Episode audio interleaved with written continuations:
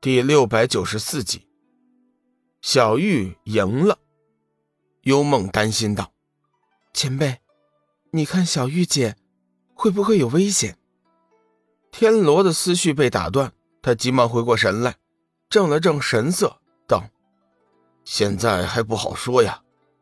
桂花仙子成为阿修罗之身，力量是比先前大了许多。”但是小玉仙子引动的九霄神雷，乃是天宇之间的浩然正气，正是阿修罗的克星。但是最终的结局，还是要看双方的力量差距。桂花仙子发出了几声恐怖的笑声，全身顿时被黑气环绕，双目赤红一片，原先的仙家气息荡然无存。一股带着腥臭味道的黑暗气息，以桂花仙子为中心，向四周弥散开来。转眼间的功夫，就已经具备了和九霄雷电抗衡的气势。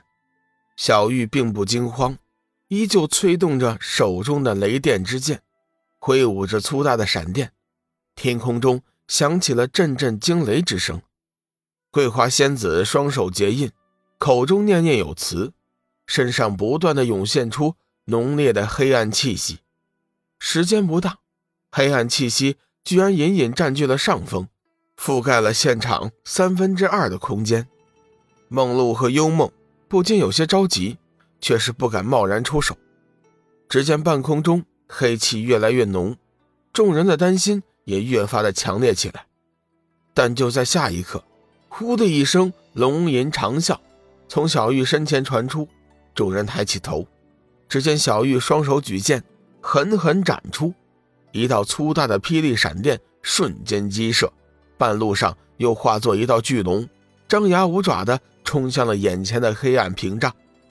闪电巨龙用利爪划破了桂花仙子的黑暗屏障，两股力量相接，发出了潘潘的消融之声。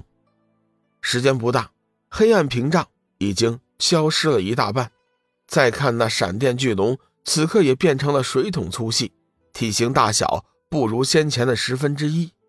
虽然是如此，但是众人已经看出，这一局算是小玉略占上风。小玉姐，好样的！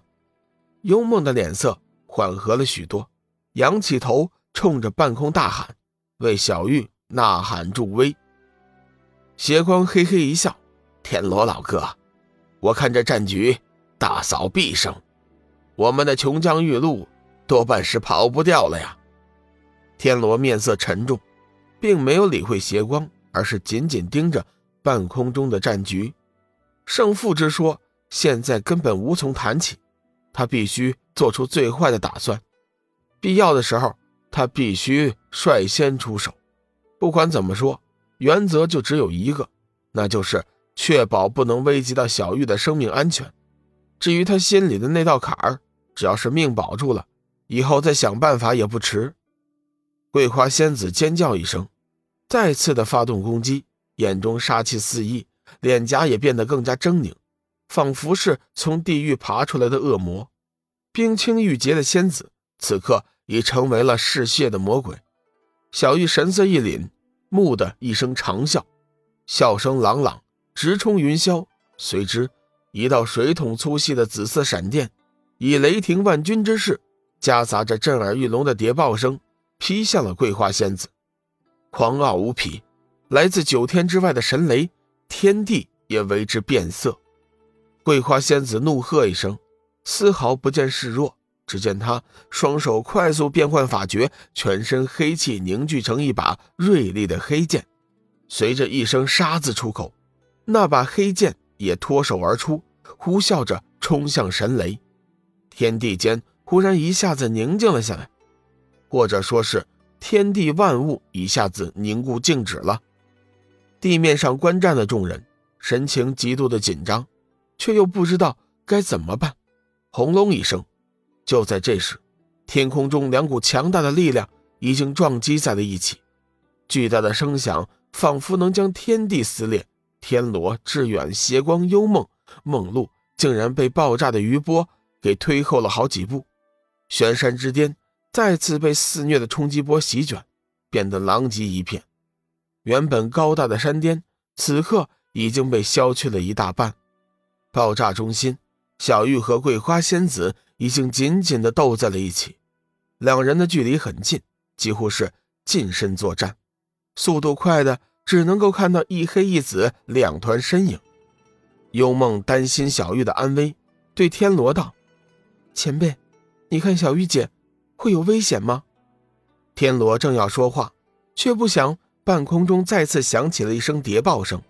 幻月仙剑和桂花仙子的黑剑又一次的短兵相接，漫天的电光气浪一起被击散。桂花仙子的黑剑在紫色神雷的接连轰击中已经破碎，没有了黑剑的阻碍，小玉的神雷毫无阻挡的冲了过去。失去了黑剑之后，桂花仙子的身体毫无悬念的被紫霄神雷打中，只见她从半空中跌落下来。重重的摔在了地上。小玉眼见桂花仙子已经被自己击败，嘴角露出了会心的微笑，缓缓落地，踉跄一下后站稳了脚跟，脸色有些煞白，身形晃动，随时都有可能会跌倒在地。梦露幽梦见状，急忙上前，一左一右将小玉扶住。小玉，你成功了，你真厉害！幽梦崇拜似的看着小玉。由衷的赞道：“小玉看看已经半死的桂花仙子，脸色突然一变，寒声道：‘杀了他！’话音未落，他已经昏厥了过去。小玉姐，你醒醒，出了什么事了？”梦露和幽梦一下急了，急忙喊来天罗：“前辈，快来看看小玉姐，她的伤势怎么样？”天罗闻言，急忙飞身过来，仔细检查之后。终于是松了一口气，道：“两位仙子不必担心，小玉仙子只是耗力太过，只要是悉心调理一段时间就可痊愈。”志远和邪光两人相视一笑，面露狰狞，一步步的逼近。半死的桂花仙子眼中露出了无匹的杀意。